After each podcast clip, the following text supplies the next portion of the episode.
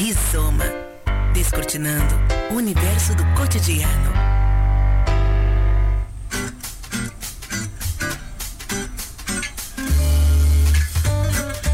Olá, seja bem-vindo, bem-vinda. Estamos iniciando mais um Rizoma Temático aqui pela Unijuí FM, sempre às quintas-feiras, também podcast nas principais plataformas de streaming e em live no Facebook.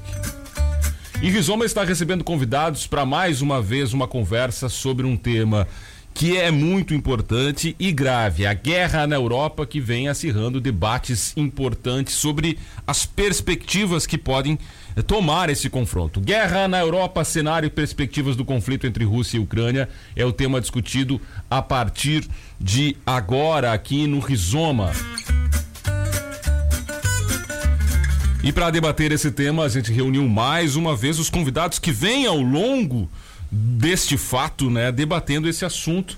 Professor Sérgio Muniz, doutor em Ciências Militares, historiador, coronel do Exército e ex-comandante aqui do nosso, do nosso 27º GAC. Também o professor Jaime Calai, mestre em História e professor aqui do curso de História da Unijuí. O professor Argemiro Brum, doutor em Economia e professor do Programa de Pós-Graduação em Desenvolvimento Regional da Unijuí. E ainda o professor Rubens Duarte, PhD em Políticas e Relações Internacionais e coordenador do Grupo de Pesquisa Laboratório de Análise Política Mundial do Instituto de Estudos Sociais e Políticos. Sejam todos bem-vindos, muito obrigado por mais uma vez atender a esse chamado da Unijuí. A gente falava aqui fora do ar, né, professor Jaime, professores, demais professores convidados. Infelizmente um tema difícil, um tema pesado, mas que merece uh, esta análise. Eu vou começar aqui com um convidado presencial, professor Jaime, porque a gente muito fala que a história vai se repetindo. Professor, pelo que o senhor analisa desse, desse confronto que segue lá entre Rússia e Ucrânia, tem fatos que dá para a gente fazer essa, esse gancho histórico aí e trabalhar com uma perspectiva de que a história pode mais uma vez estar se repetindo em relação a esse conflito na Europa? Bom dia, bem-vindo aqui ao Rizoma. Bom dia, Douglas. Bom dia, Sérgio, Rubens, Argimiro. Bom dia, ouvintes. Nós temos aqui a possibilidade de pensar que a história se repita, não ser, certamente não se repete de forma automática, do mesmo modo, com os mesmos componentes e com os mesmos efeitos. Mas se olharmos para 100 anos atrás, ou nem isso, a gente vai perceber que situações que hoje se enfrenta, se observa nesse confronto Rússia-Ucrânia se repetiram ou, ocorreram com alguma semelhança há 100 anos atrás. Estou me referindo mais especificamente à expansão nazista na direção dos sudetos da República Tcheca, ou da hoje República Tcheca. Não é a mesma situação, mas está muito próximo, muito assemelhado. Tu tem um um ato de força sobre um outro território, sob a alegação de uns alguma coisa tipo nacionalismo, de buscar uma identidade naquele outro grupo lá, e o restante do mundo observando isso com alguma perplexidade. Neste caso agora aqui, com uma interferência externa bem mais acentuada do que no caso dos Sudetos daí na pré-segunda guerra. Mas alguma coisa semelhante sim, a gente pode ficar se perguntando, bom, o Ocidente vai ficar observando, e eu acho que vai ficar observando, não vai entrar na guerra da, da, Ucrânia, da Ucrânia, como na Segunda Guerra, na pré-Segunda Guerra, não entrou em conflito no primeiro momento com Hitler, deixou, contemporizou, e a contemporização deu no que deu. Pois é, né? Eu ia dizer exatamente isso. Um erro, inclusive, falado até hoje na história. Uh, professor Sérgio, bem-vindo mais uma vez aqui ao programa. Uh, eu queria que o senhor falasse desse conflito na perspectiva da estratégia russa, né? Que muito se fala que a, a, a Rússia imaginava um conflito rápido, uma vitória rápida, o que acabou não acontecendo. E agora a perspectiva é diferente, inclusive com o Vladimir Putin convocando os reservistas para esse confronto. O que, que o senhor analisa da estratégia Rússia até agora? Bom dia, bem-vindo mais uma vez aqui ao Rizoma. Bom dia, companheiros doutor Jaime, doutor Agemiro, doutor Rubens Duarte, bom dia, ouvintes da Rádio Injuí. É um prazer estar de volta aqui para discorrer sobre esse assunto grave que afeta todos nós nesse momento. É, primeiro, eu, eu, gostaria de colocar de maneira tipo, rapidamente objetiva o que está acontecendo até agora que a gente consegue ver. A despeito de falhas operacionais é, flagrantes né, na estratégia operacional, equipamento, armamento, doutrina, né, evidenciadas pelas forças russas, a Rússia conquistou um quinto do território é, ucraniano, ao custo de 80 mil baixas. É uma coisa considerável. O estrago na Ucrânia é, é terrível. Se monta, a coisa monta 110 bilhões de dólares só nos primeiros meses da guerra. E é estimado um encurtamento, uma diminuição do PIB da Ucrânia para esse ano de 35%. Só para nós termos ideia do estrago até aqui e que isso não vai ser superado facilmente, não. Mas respondendo especificamente ao que o, que o Douglas colocou, a estratégia russa, é, a Rússia gasta mais de 10 vezes o orçamento ucraniano em termos de defesa. E apesar disso, ela está entrando no que a maioria dos analistas considera a terceira fase da guerra, com alguns objetivos é, não atingidos, apesar desse estrago todo. E a sua grande estratégia militar não está se mostrando eficaz.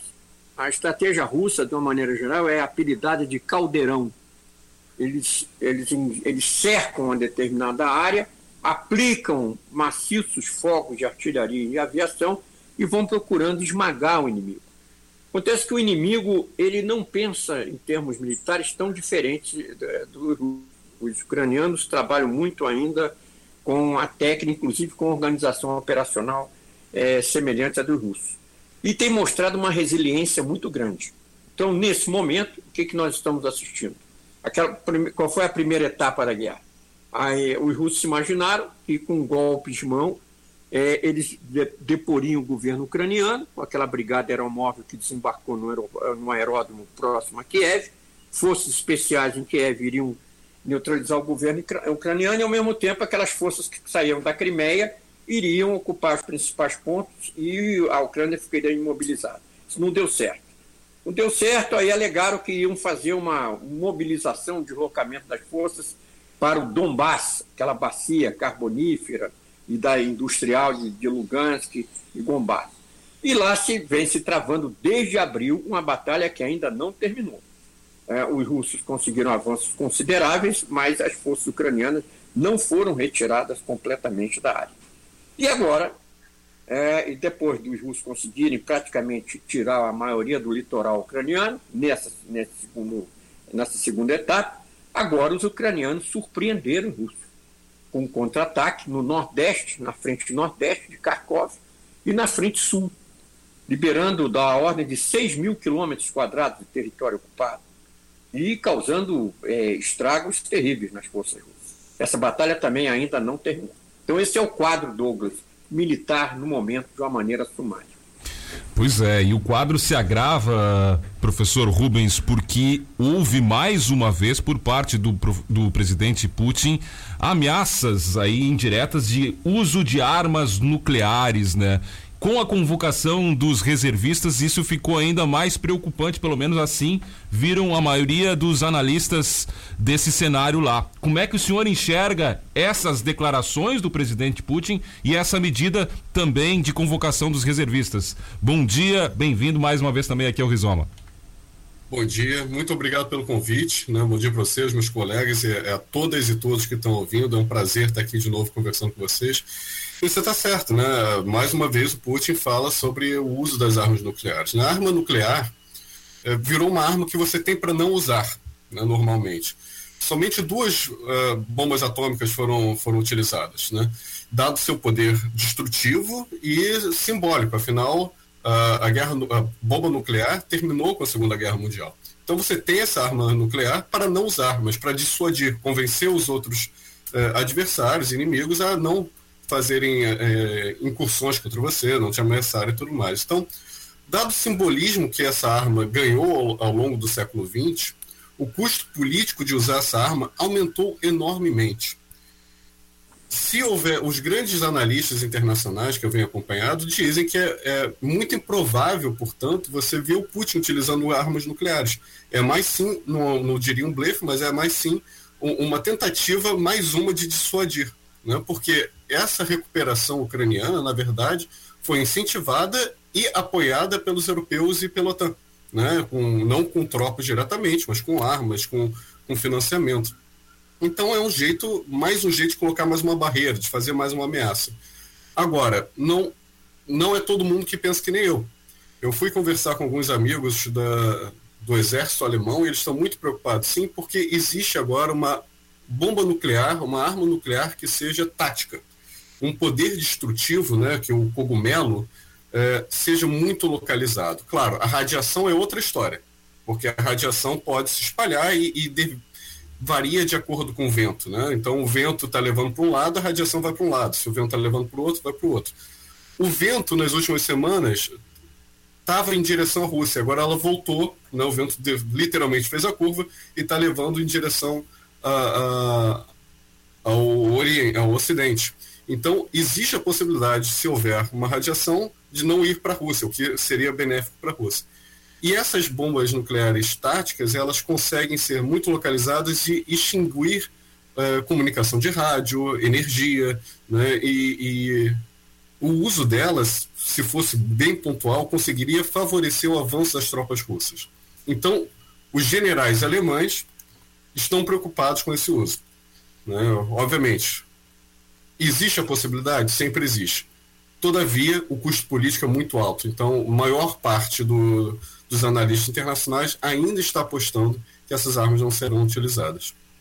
Pois é, falando em custo político, outro custo altíssimo é o custo econômico para a economia global, inclusive. Mas eu queria que o professor Admiro Luiz Brum, que mais uma vez está conosco aqui, falasse sobre a perspectiva de Rússia e Ucrânia, o que significa economicamente esses prejuízos que os dois países têm em relação à guerra, por exemplo, dado que o professor Sérgio trouxe aqui 35% de queda no PIB, né? O que, que significa, professor, economicamente para um país um, um, um tombo gigantesco desses na economia? Bom dia, bem-vindo mais uma vez aqui ao Rizoma. Bom dia, Douglas. Bom dia a todos os colegas que estão aqui no debate. E de imediato dizer que significa praticamente, economicamente falando, um, um, recuo da Ucrânia de forma quase secular. Né? Isso aí para recuperar todas essas perdas uh, de, nessa intensidade, além das perdas humanas e também uh, de infraestrutura, que não são poucas, vai levar um certo tempo. Né? Uh, eu lembro que não estamos ainda numa segunda, numa terceira guerra mundial, como o Jaime adiantou a possibilidade, mas a destruição local está muito parecida.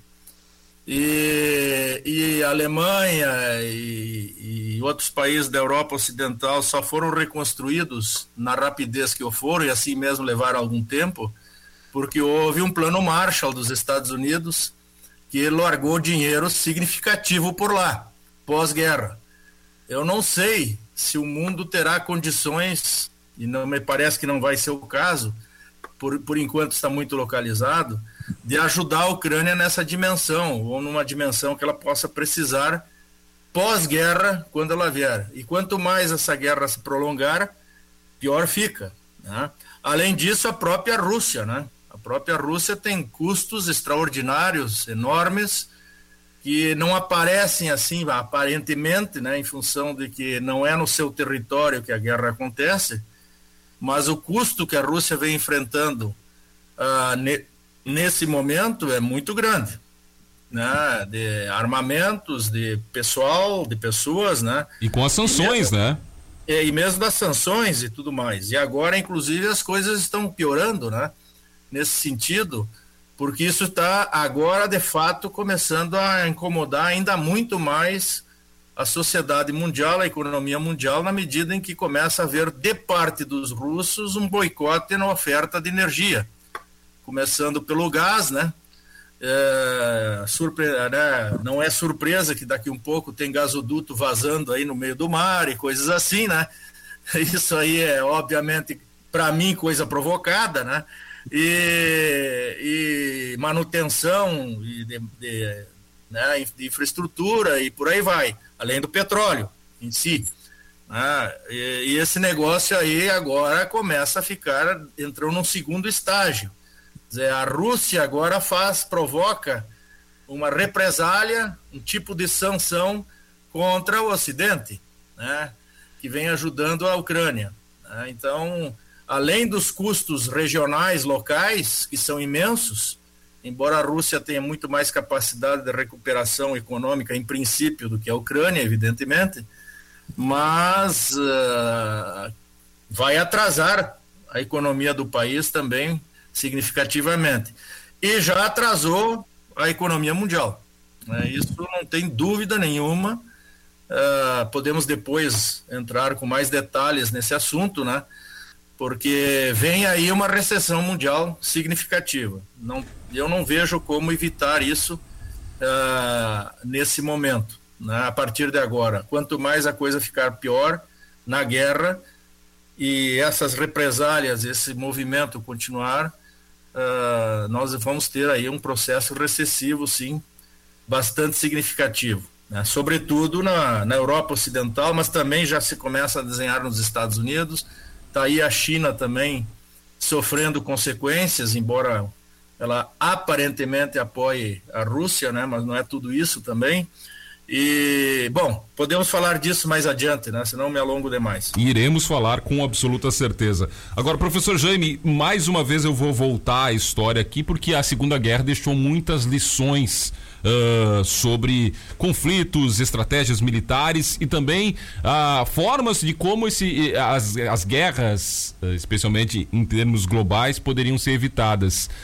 O senhor, olhando para esse conflito que está acontecendo agora, vê Uh, alguma lição lá na Segunda Guerra que pode ser tomada agora para impedir essa propagação, que deveria ser tomada agora por, por, por outros países, não diretamente os dois envolvidos nesse conflito? Fico com a sensação de que esse conflito fica, ficará restrito à Ucrânia, à Ucrânia e Rússia. Ah, de uma certa forma, me dá a sensação de que o Ocidente terceirizou a guerra, passando armamento, recursos financeiros aos ucranianos, que fazem uma luta muito forte na condição de um país invadido, o nacionalismo ucraniano se manifesta com toda a sua intensidade e a resistência dos ucranianos, e o Sérgio pode explicar isso melhor, não é só uma questão de estratégias militares, de táticas militares, mas é que alguém que está lutando pela sua terra, pela sua pátria, pela sua casa, pela sua família, tem um ímpeto de luta maior do que aquele que vem invadindo e que eventualmente o soldado não tem nem bem claro, o soldado russo, por que é que está nessa guerra. É uma guerra que ele não sabia por quê. Então, eu penso que o Ocidente terceiriza a guerra. Você falava agora há pouco, tanto Argimiro quanto o Sérgio, no volume de gastos de destruição da, desculpe, da Ucrânia. Isso fica terra arrasada. Plano Marshall, não acredito. Eu tenho, para mim se vislumbra uma destruição da Ucrânia.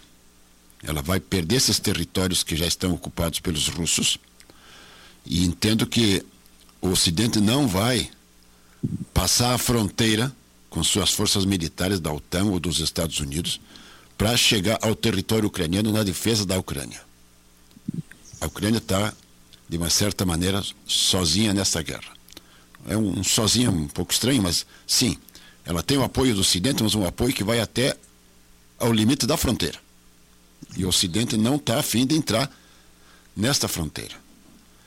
E aí a disparidade de forças da, da Rússia e da Ucrânia, para mim, desenha o futuro. Teremos aqui uma perda de, de autonomia da Ucrânia perda de territórios e, eventualmente, se a Rússia conseguir dominar o acesso que a Ucrânia tem ao mar, vai ficar um país isolado, insular, sem acesso externo, digamos assim, né? o que vai aumentar o poder da Rússia sobre a Ucrânia, em termos de que como escoar a produção ucraniana quando ela voltar à sua normalidade. Então eu percebo, tento entender assim, se na Segunda Guerra foi possível o Ocidente se reorganizar, os Estados Unidos entrar na guerra, etc. e tal, dando um outro rumo para a guerra, uh, nesse momento eu não enxergo nenhuma perspectiva de que OTAN e Estados Unidos venham a entrar efetivamente na luta. Eles vão entregar armas, vão repassar recursos, mas isso tudo não é doação. Dizer, a Ucrânia está sendo destruída na sua infraestrutura, na sua estrutura econômica e está se endividando com o Ocidente. Terminada a guerra. Alguém vai pagar a conta. Alguém né? vai pagar a conta e a gente já sabe quem. Pois é, eu queria. A gente falou antes da, da estratégia russa, eu queria que o, o, o doutor Sérgio falasse sobre a estratégia ucraniana, né? Com o Zelensky à frente. Uh, tem sido uma estratégia eficaz? É a estratégia que era possível fazer?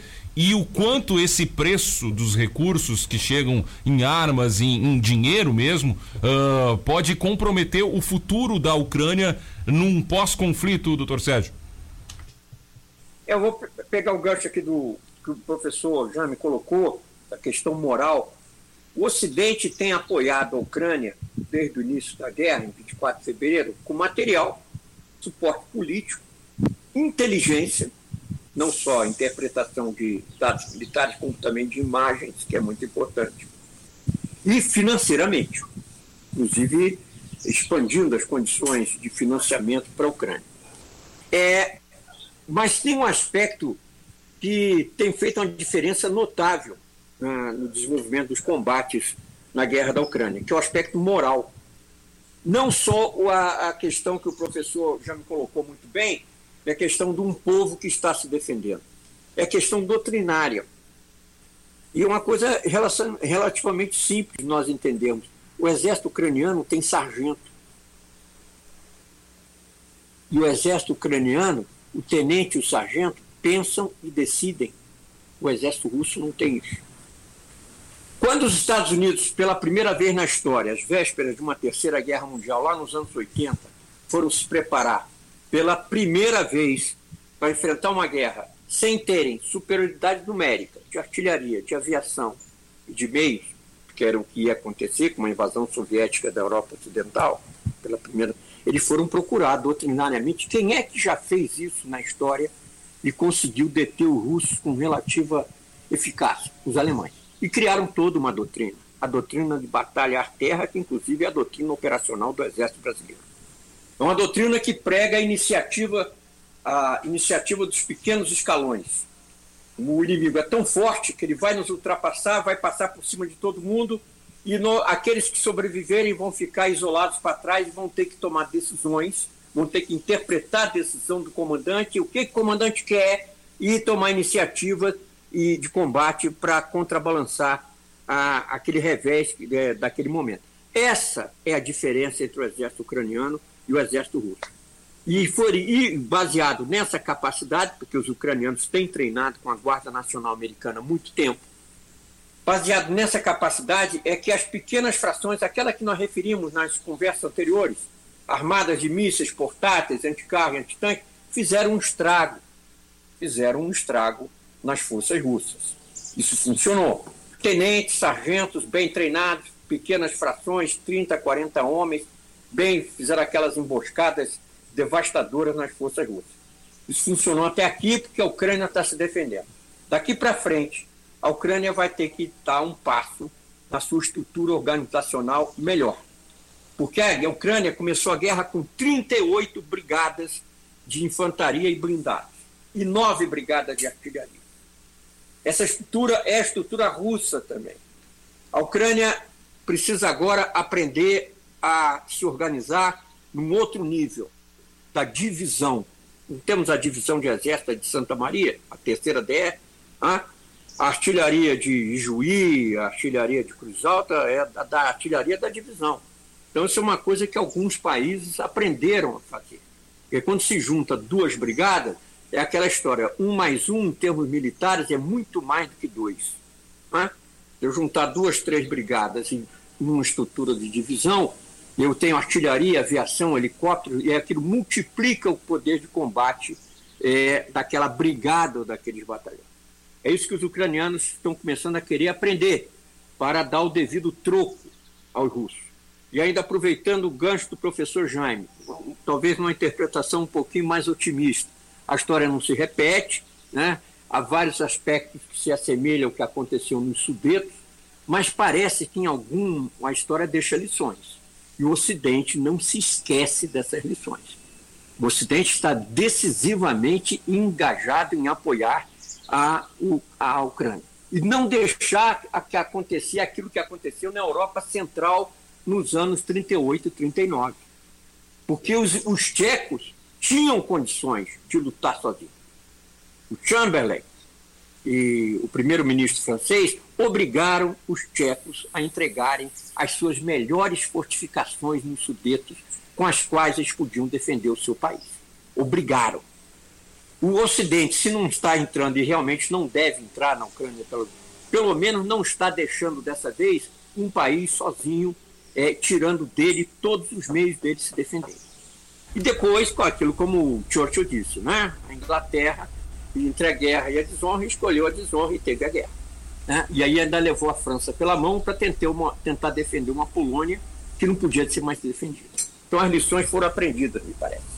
Tomara, né, professor? Eu queria que o, o, o, professor Rubens também falasse sobre essa questão da Europa e que é o, o continente que está envolvido diretamente no conflito, se está preparado para essa guerra se prolongar, que é o que parece que vai acontecer. Já é uma guerra muito mais longa do que se previa anteriormente.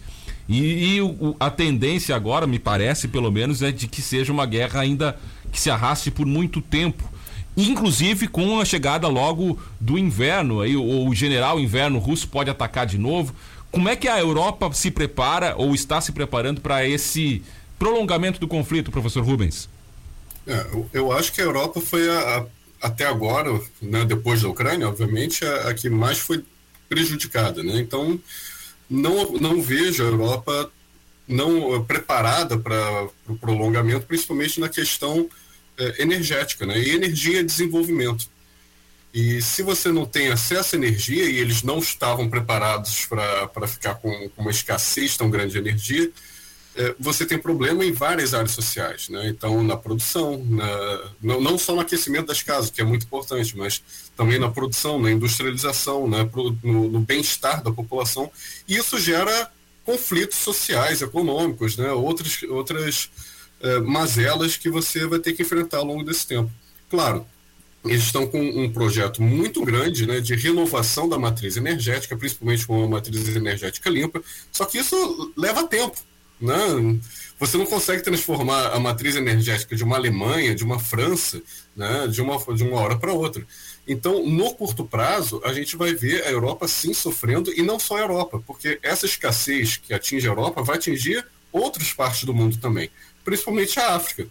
A África depende muito da economia também europeia, de, de insumos e tudo mais, né, de, de ajuda oficial ao desenvolvimento. Isso tende a se retrair. Então, é um problema é, socioeconômico gigante, né? E, enfim, né, eu queria ser um pouquinho mais. Eu estou mais pro, pro, pro lado do, do pessimismo do, do Jaime, né? Eu gostaria de ser um pouquinho mais otimista, porque a história se repete, sim. Né? A gente viu a, a Europa ignorando o ataque cibernético em 2007 na Estônia, a gente viu a Europa ignorando Geórgia em 2008, viu a Europa ignorando uh, Crimeia em 2014, e a resposta foi uh, fomentar algumas, alguns movimentos sociais e políticos antirrussos, inclusive fascistas, dentro da Ucrânia. E, né, é Segunda Guerra Mundial, né? Deixa o, o, Hitler se criar que ele vai contra a União Soviética e não vem contra a gente. Não foi o que aconteceu. Né? Então, os impactos acontecem. Né? Então, erros do passado voltam também a se acontecer. Uh, e aí, uh, o Jaime também falou sobre uh, a questão de perder territórios, e a gente viu o, o, o referendo né, na, em algumas partes da Ucrânia recentemente. E é muito curioso que a gente olha, né, o referendo, né, consultar a população no meio de um conflito armado, em um território ocupado, organizado, esse referendo organizado pelo lado que está ocupando, em um país que está uh, se pretendendo, né, perdendo seu território com, com manifestantes e tudo mais. O resultado do, do, referendo foi óbvio, né? Todo mundo esperava aquele resultado. Então, por que essa questão também da parte jurídica, né, de fazer o referendo agora? Simples, porque isso também combina, se casa perfeitamente com o efeito dissuasório que o Putin quer falar, né, que, que ameaçou com, com a questão nuclear. Porque, segundo a doutrina é, nuclear russa, tá, que foi aprovado pela Duma, né, já foi consolidada, a, as Forças Armadas russas podem automaticamente utilizar armas nucleares quando seu território for invadido. Então, se esses territórios ucranianos forem anexados e agora são considerados russos, a doutrina nuclear russa permite o uso de armas nucleares no momento que qualquer força internacional, né, no caso ucraniana, pise naqueles territórios. Então isso com, é, é combina juridicamente, não estou dizendo que vão utilizar arma, mas combina juridicamente com, com essa dissuasão. Professor Argemiro, ao longo do conflito também, de certa forma, e, e, muitos a gente já falou inclusive aqui, que a Terceira Guerra Mundial já estava formada economicamente, já estava acontecendo economicamente, porque blocos ali de apoio, ainda que um pouco velado em relação à China, em relação à Rússia, uh, estavam acontecendo. O senhor acredita que economicamente esse conflito se arrastando deve se acentuar essa formação de blocos e a partir da economia aí sim se estabelecer um conflito inclusive mundial? Olha, Douglas e demais ouvintes, de uma certa maneira, o que está acontecendo ali já atingiu, obviamente, uh, o mundo inteiro. Então, as consequências dessa guerra, por enquanto localizada, uh, já é mundial no, na área econômica. Né? Isso não tem como evitar. Né? Infelizmente já está aí. E ela é muito mais grave do que alguns talvez imaginem. Por quê? Porque ela vem se adicionar a questões que já vinham acontecendo no cenário internacional de forma negativa para a economia geral. Vamos retomar um pouquinho da breve história o mundo entrou numa crise significativa, recessiva, em 2007 e 2008. Grave, provocada por questões financeiras, principalmente, todo mundo sabe. Ah, quando começávamos, alguns mais, outros menos, mas na média, a respirar um pouco melhor em termos mundiais pós essa guerra, essa, essa crise, ah, vem a pandemia né, que atinge de forma ainda mais intensa a economia mundial, de alguma maneira, devido a tudo que a gente aprendeu aí, viu e conviveu, né, em termos de economia. Bom, e em cima da pandemia, porque ela nem terminou ainda suficientemente, estoura esta guerra no início deste ano, né, que provoca uma elevação significativa nos preços das commodities em geral portanto, na economia geral, no custo de vida em geral, ah, que é gravíssimo. Então, vem se somando coisas, uma em cima da outra, antes da gente eliminar os problemas das, das crises anteriores, de uma certa maneira.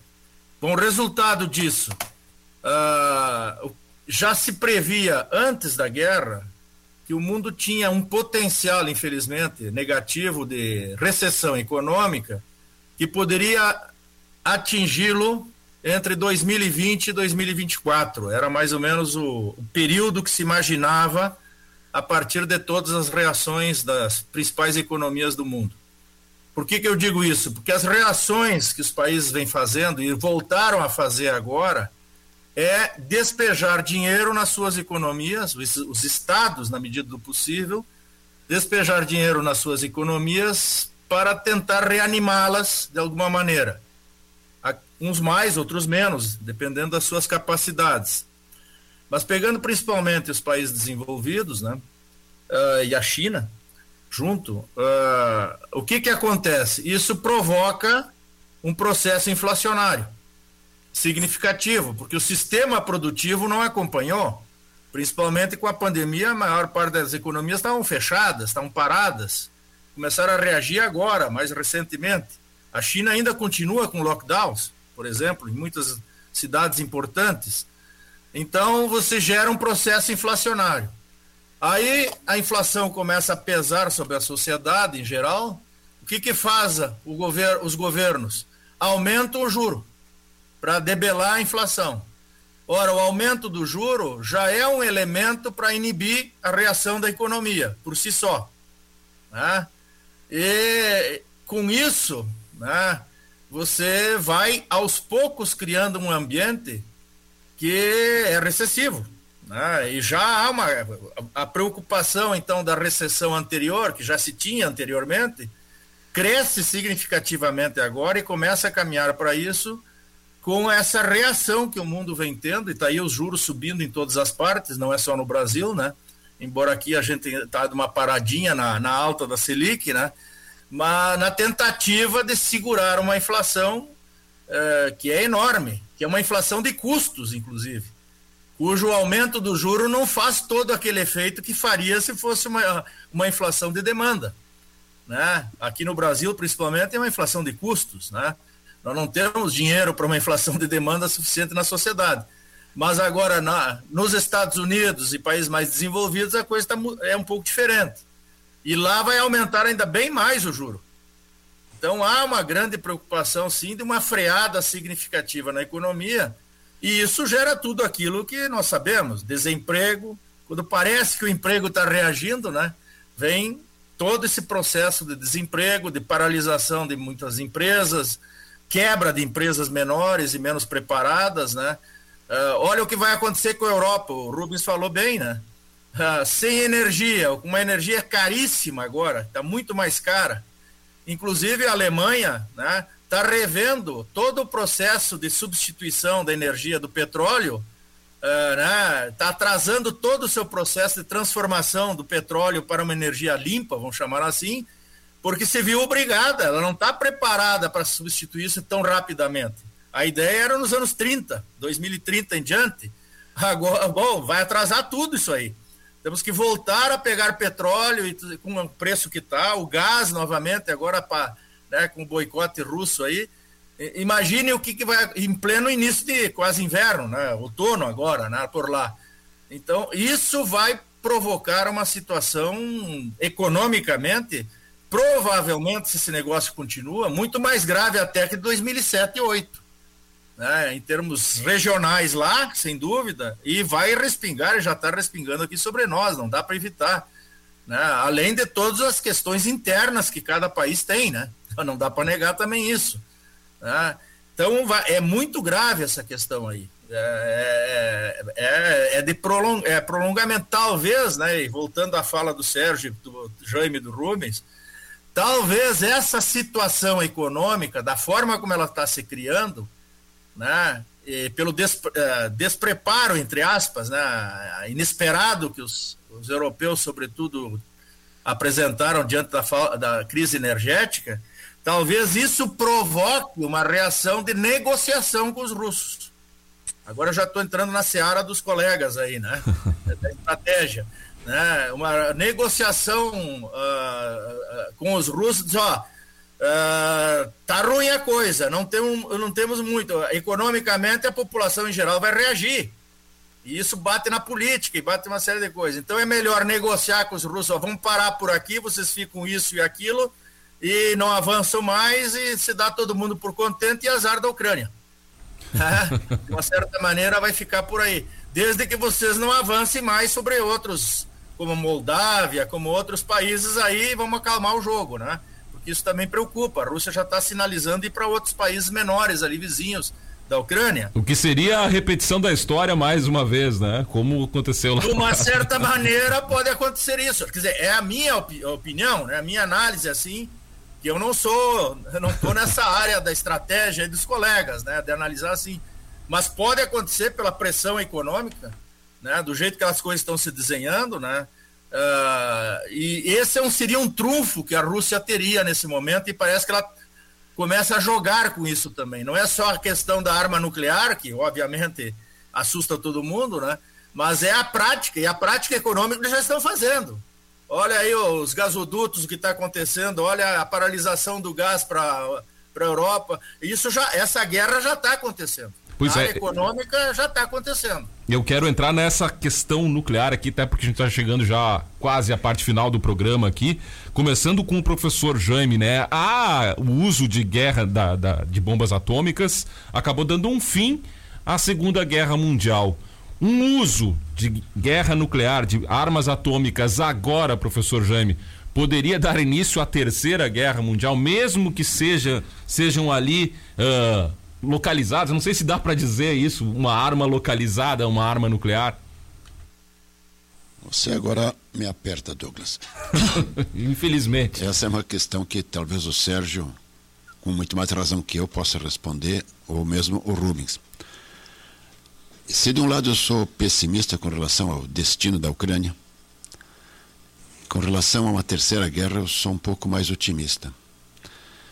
Eu creio que a imbecilidade humana não chega a tanto de nós partirmos para uma destruição.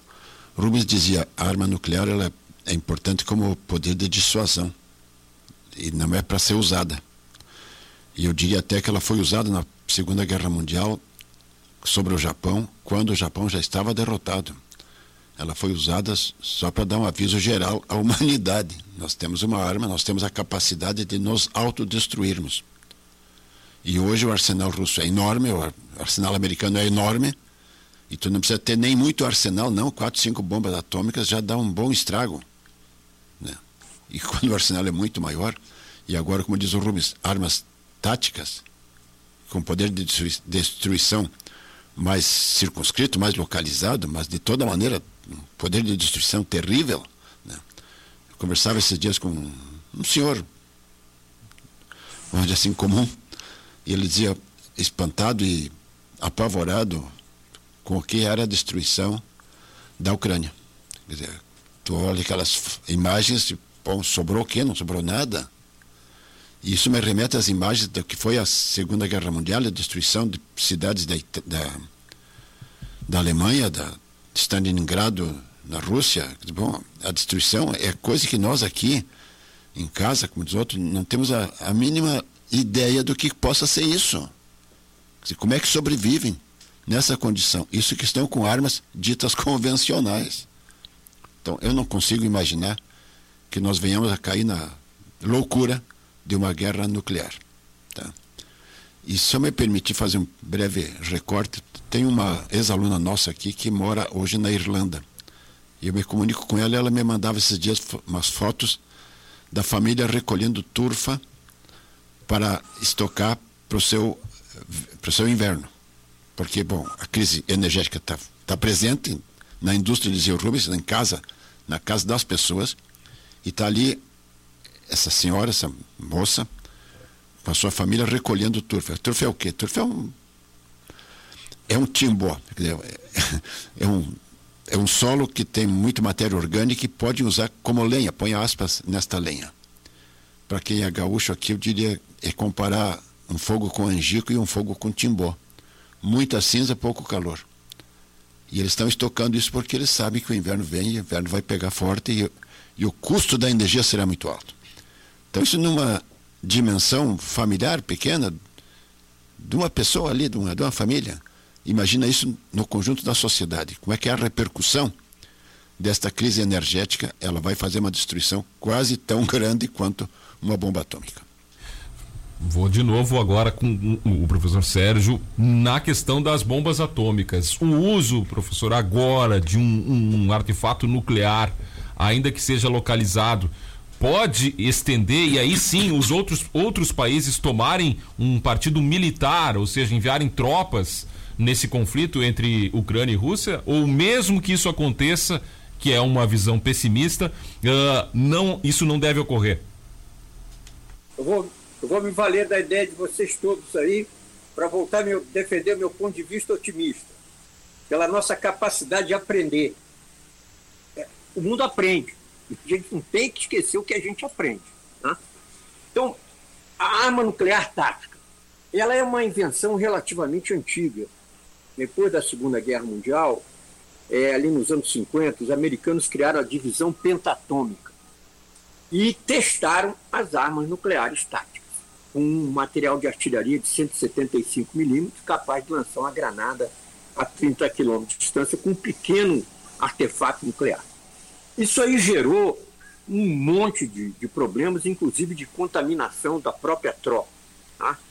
Nos anos 80, inclusive eu, eu, fiz questão de ir, quando estive na Alemanha, de ver esse local, é, houve a cogitação muito séria de, no caso da invasão soviética da Europa Ocidental, os aliados utilizarem a tal da bomba de nêutrons, que provocou também, na época, uma discussão enorme. Seria uma bomba de baixo poder destrutivo, mas capaz de, de matar pela radiação quase que imediatamente. Também isso, graças a Deus, não aconteceu. De toda forma, é, os europeus, a gente olhando os jornais, o The Times, o New York Times, o Washington Post, eles não estão, os ocidentais não estão levando muito a sério é, essa questão da ameaça. Estão chamando de rattling sabers, quer dizer, é o, é o brandir de sabres, o retinir de sabres russo nuclear.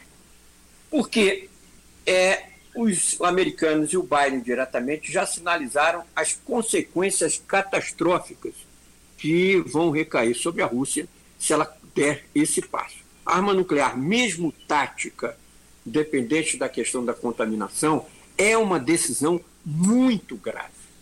E o, o adversário não aceita, não aceita. O melhor livro sobre a hipótese da Terceira Guerra Mundial é de um ex-comandante da OTAN, 1984, a Terceira Guerra Mundial. É uma conduta militar. E ao longo da conduta, os russos perdem o controle quando veem que a invasão não está dando certo e lançam uma bomba nuclear em Birmingham. E os, os aliados lançam uma bomba nuclear em Minsk. E a guerra praticamente termina aí. Então, é um ato muito grave. Né? Os russos sabem que os, os ocidentais têm superioridade de meios para devastar a retaguarda russa se eles cometerem esse erro. Os, os, os centros de concentração de tropa russa e logístico vão receber a retaliação quase que imediata. A OTAN está pronta para isso, os americanos também.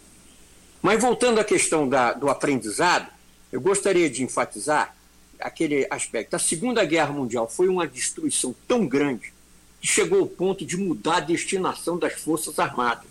Depois da Segunda Guerra Mundial, as Forças Armadas passaram a existir, se organizar, treinar e ser, ser equipadas, não para fazer a guerra, para manter a paz. E surgiu um conceito importante que não existia antes. Inclusive, é um conceito que estrutura a OEA, que estrutura a ONU, que estrutura toda a nossa, a nossa nosso compromisso de defesa. Defesa coletiva. A OTAN é um grande avanço. É um grande avanço. Nós estamos vendo agora, porque é interessante, porque o argumento do Putin, do russo, ah, eu vou em, dar um cascudo na Ucrânia, porque a OTAN está se expandindo. Ele conseguiu justamente isso, com a virtual entrada da Finlândia e da Suécia. Então, porque ele conseguiu. Né? aí a OTAN entre aspas, expandiu, não concordo muito com essa ideia, mas o que ele conseguiu foi expansão. E mais que isso, além da, do fortalecimento da vontade política da OTAN, o aumento de presença americana a 100 mil homens na Europa, hoje. E os, os aliados hoje têm tropas no valor batalhão em oito frentes da Europa. Oito. E já está se falando, não, não, não pode ser batalhão, não. Tem que ter articulação no nível brigada, nível divisão. Estamos voltando à Guerra Fria. Por quê? Qual o grande medo do europeu? E é, isso é um assunto que eu tenho tocado lá no início das nossas conversas. A guerra da Ucrânia vai além da Ucrânia. Até aqui a coisa está indo relativamente bem contida, porque todo mundo aplicou meio, apoiou a Ucrânia, soltou dinheiro para a Ucrânia, o americano cedeu um equipamento de artilharia espetacular que está fazendo a diferença nessa, nessa conta ofensiva, que é o HMARS, é, Mobile Artillery Rocket System, sistema móvel de artilharia, e está fazendo um estrago lá. Por quê? Porque a Europa sabe que se a Ucrânia cair, da Finlândia à Romênia se acende de novo uma fronteira de tensão, de atrito. E, que não, e vai ser incontrolável. Essa fronteira vai ser incontrolável. Porque vai haver partizan de um lado, guerrilheiro de um lado do outro, e vai haver retaliação russa, e a coisa vai sair do controle. Então, nós temos que é, é, acreditar um pouco também na nossa capacidade de aprender, até com as grandes, os grandes erros, as grandes tragédias. A Primeira Guerra, com a Segunda Guerra Mundial, não se deixou repetir Versalhes. Não, não vamos ter. Os americanos são negativos, ou Stalin, nós vamos reconstruir a Europa. Nós não vamos fazer aquilo que os franceses fizeram lá com a Alemanha. Né? O UNO tem que pagar o custo da guerra. Não é assim. Não funciona a coisa assim. Em, em, em cinco anos, a Europa cresceu 30% por causa do plano Marshall. E aí foi por causa disso que começou a Guerra Fria. Então nós desenvolvemos essa capacidade de aprender. E aí, eu acho que é com isso que a gente tem que contar. Né? Que é, é, esse sistema de dissuasão, a OTAN se fortaleceu, aí ela passou de uma, de uma dissuasão de punição para uma dissuasão de negação. Ela não está mais naquela, se você fizer isso, eu vou fazer aquilo. Essa é a dissuasão, antiga. Não, eu não vou deixar espaço para você entrar mais além daqui. Porque todo mundo sabe as consequências disso. Então eu continuo sendo um otimista aí. uh, professor Rubens, tem ainda outra questão que também vai uh, ou pode se acentuar com o uso de, de armas nucleares, mas que já está acontecendo, que são tensões a partir do precedente desse conflito. Por exemplo, Taiwan, China, com total uh, interferência ali dos Estados Unidos. Pode o prolongamento desse conflito também provocar outros conflitos e aí sim termos um, um, um conflito global? A partir desses, desses conflitos generalizados pelo mundo? É, a guerra, sem dúvida, ela impacta um pouco no jeito, né, no modo que os países olham para os outros. Por que, que eu quero dizer isso? Porque uh, os Estados Unidos ficou durante 15 anos falando para a Europa: olha, o grande inimigo é a China, o grande inimigo é a China. Né? A Europa falando: será? Né? Mas a China está fazendo tanto comércio comigo, né? porque aí estoura a guerra você vê que a prioridade, pelo menos em defesa da Europa, muda. Né? Uh, o mundo inteiro sabe que Taiwan não é Ucrânia. Né? É outra situação ali. Né? Então, eu acho que um, uma repetição eu acho improvável. É, mas agora, os Estados Unidos ele continua te dando sinalizações que aumentam a escalada de tensões na região. Né? A ver onde isso vai levar. Não sei se haverá um, um link direto né, entre a guerra da Ucrânia e outros tipos de conflito no, em outras regiões, outras províncias, né, ou é, movimentos separatistas. Mas, sem dúvida, isso muda o jeito de ver o mundo. E quando você muda o jeito de ver, ver o mundo, é possível que outros resultados saiam dessa dinâmica política. Né? É, mas, enfim, é, voltando um pouquinho à questão, né, se, é, se o, o uso da, da arma nuclear criaria, despertaria um conflito militar de grande escala, eu acho que isso é imponderável, né? Não, não tem como saber. Né? Como foi dito, né, o uso de armas nucleares, mesmo que sejam localizadas, armas táticas, você não controla a radiação. E aí a radiação pode, você não consegue garantir que a radiação não atinja populações civis, que não cause crises na saúde, que não crie causas na economia, que não torne solos interditados, sei lá por quantos anos. Né? Então, definitivamente, não sei qual vai ser, ainda mais se atingir a Europa, né? a, a, a União Europeia, digamos assim. É um imponderável se haverá um conflito de grande escala, mas agora, definitivamente, isso vai isolar, isolaria a Rússia mais ainda. E eu concordo com o Sérgio. Tá? Eu acho que nós, seres humanos, somos seres humanos incríveis. Nós temos uma capacidade enorme de aprendizado, a gente tem uma capacidade enorme de fazer maravilhas. Mas, por outro lado, também aprendi a nunca duvidar da estupidez humana. Né? Inteligência tem limite, a estupidez não, ela é infinita. Né? Então a gente pode esperar alguns erros de cálculo que levem a, a situações pouco racionais. Né? O ser humano, além de racional, é, é, é passional também. Né? Tem muita paixão, tem, tem muita emoção, tem muito é, cultura envolvida. Então, é, por mais que eu concorde que nossa razão seja maravilhosa e cap muito capaz, ela tem um limite e tem outro lado do ser humano também que pode levar a, a, a erros de cálculo. Tomara que a gente não vá para esse lado, né? Professor Admiro, coube ao senhor aí fechar o, o programa, porque já vamos passar da hora aqui, mas eu queria que o senhor fizesse rapidamente essa análise dessa recessão que, como o senhor disse, parece ser inevitável a partir da, do prolongamento desse conflito. Como é que o mundo, e aí vou trazer um pouquinho aqui para o nosso país, né, que vai ter uma nova gestão, uh, independente do resultado da eleição, é uma nova gestão que se inicia no ano de 2023 e vai uh, ter esse grande problema aí pela frente, que é essa recessão que, como o senhor disse, parece inevitável. Só que o senhor tem poucos minutos aí para fazer essa análise. Beleza, vamos salvar o Brasil então e o mundo agora. Bom, uh, Primeira coisa, o, Brasil não tem condições nesse momento né, de mudar o rumo da história em termos internacionais. Se puder, né, não tinha, né, não, não vamos ser ingênuos. Então nós vamos sofrer as consequências do exterior, isso é certo. Já estamos sofrendo, inclusive, né, sobre a nossa economia, a nossa vida, aquilo tudo que a gente sabe. E na medida que se agravar esse processo internacional, que tende a se agravar, né, pelo menos na área econômica, uh, vai ainda piorar mais o nosso quadro. Né?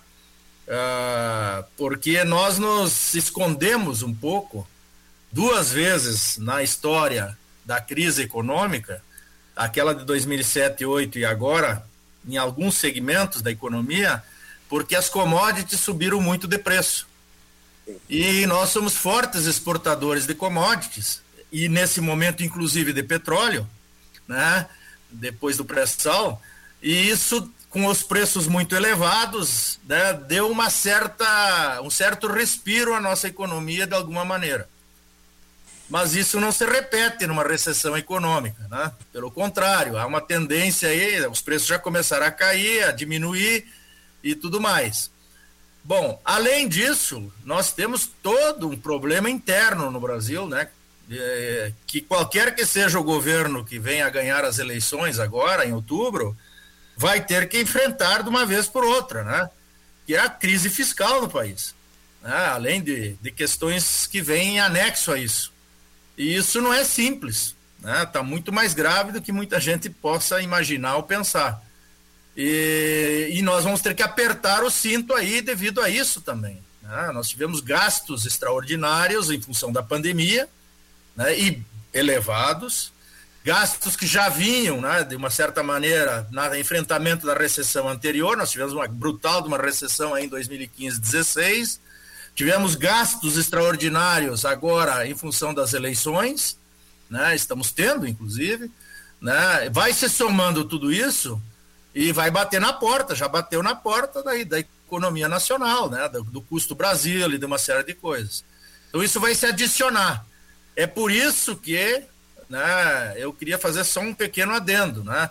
Uh, muita gente está dizendo, não, mas olha, apesar de tudo, o Brasil vai crescer esse ano 2,5%, quando todo mundo esperava um 0%, um pouco, um pouco por aí.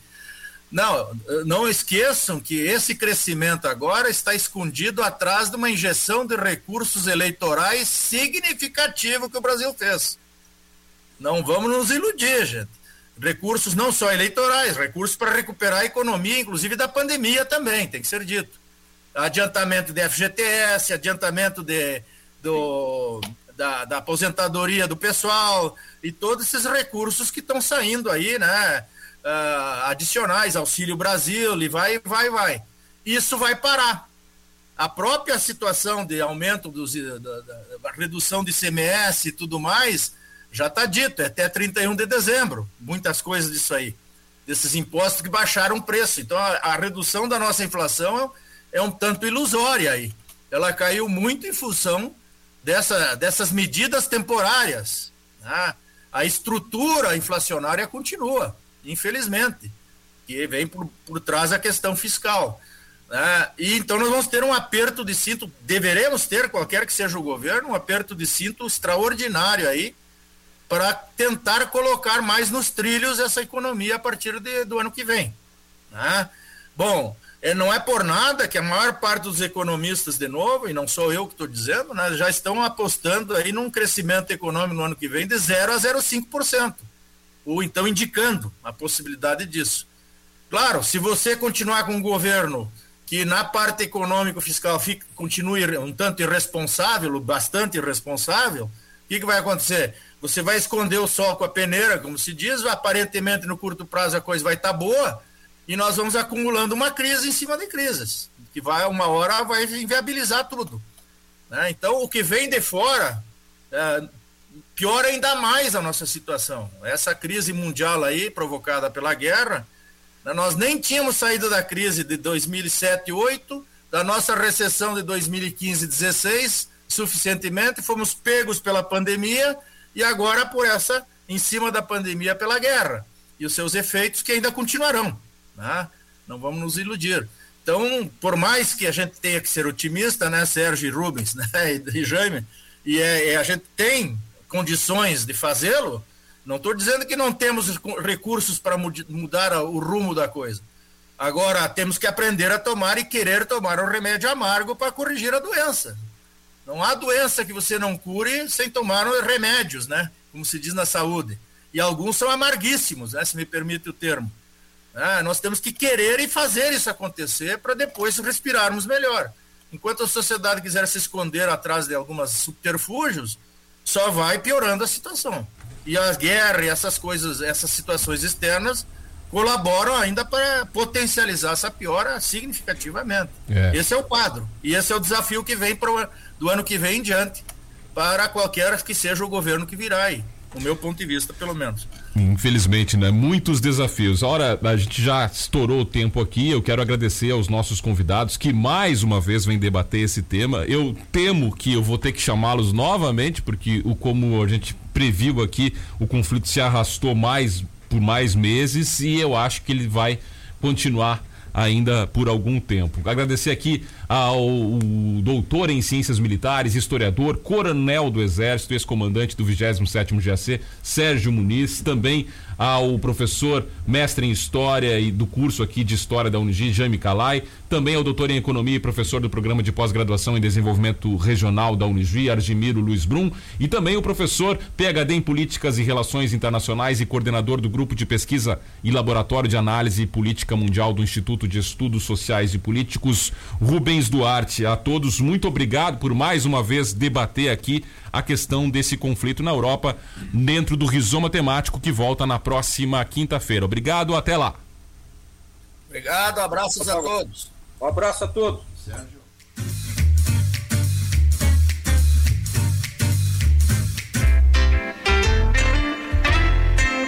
Rizoma, descortinando o universo do cotidiano. Ação. Toque Cinemeiro. A dica de hoje do Toque Cinemeiro é o filme de Jeremiah Zagart, estrelando Adam Sandler no papel principal. Originalmente intitulado Hustle, adaptado para o português como Arremessando Alto, o drama relata a história de um caça-talentos profissional de basquete que deseja provar o seu potencial para merecer uma oportunidade como treinador. Philadelphia, tem espaço para crescer lá? Eu quero ser treinador. Você amava ficar longe de casa o tempo todo?